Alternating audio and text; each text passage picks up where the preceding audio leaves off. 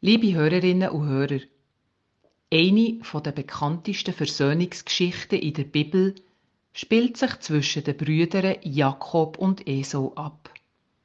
In seiner Jugend ist der Jakob so derart eifersüchtig auf seinen Bruder Esau dass er ihm hinterlistiges Erstgeburtsrecht und der väterliche Segen mit einem Linsengericht gestohlen hat. Aus Angst vor der Verrückten von seinem Bruder ist der Jakob geflüchtet. Wo sich viele Jahre später eine Begegnung mit dem Esau anbahnet, hat der Jakob Angst, große Angst vor seinem Bruder. Der Jakob überlegt, ob er seinen Bruder echt mit einem Geschenk besänftigen könnte. Aber das ist nicht nötig. Im ersten Buch Mose, im Kapitel 33, lesen wir, und Jakob neigte sich siebenmal zur Erde, bis er zu seinem Bruder kam. Esau aber lief ihm entgegen und herzte ihn und fiel ihm um den Hals und küsste ihn, und sie weinten.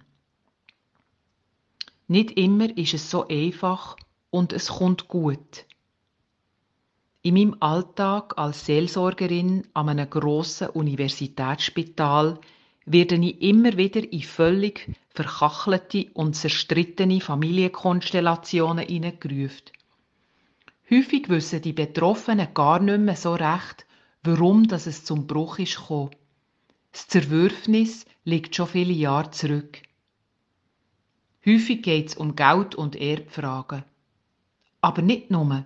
Es geht auch um gegenseitige Verletzungen, um das Gefühl von ungerechter Behandlung und zu kurz kommen, um das Gefühl, nicht gesehen zu werden und nicht wahrgenommen und nicht wertgeschätzt.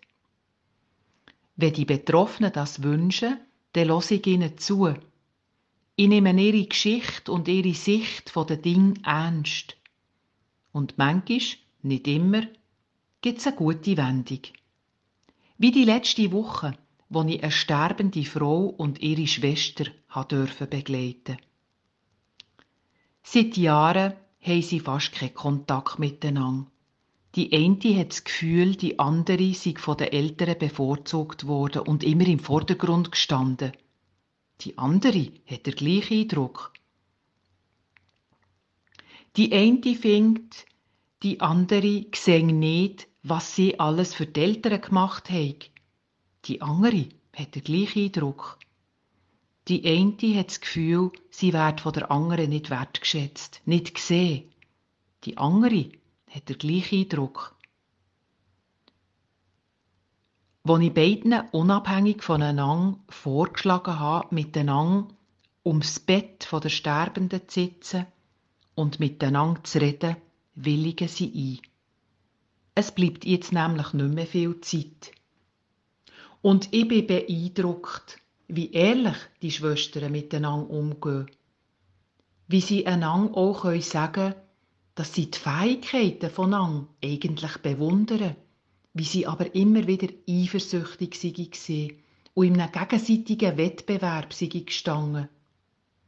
Es können auch viele Missverständnisse angesprochen und geklärt werden. Am Schluss umarmen sie sich, wie der Jakob und der Esau, und müssen viele bittere Tränen brüllen, weil sie es nicht vorher haben geschafft. Ja, die Geschichte zeigt, Versöhnung ist möglich, aber es braucht immer zwei.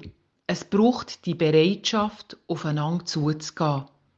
Versöhnung ist möglich, aber manchmal ist es nötig, dass man sie jetzt angeht, weil öppe nicht mehr viel Zeit bleibt. Mein Name ist Susanna Meyer-Kunz. Ich bin leitende Spitalseelsorgerin am Universitätsspital in Zürich.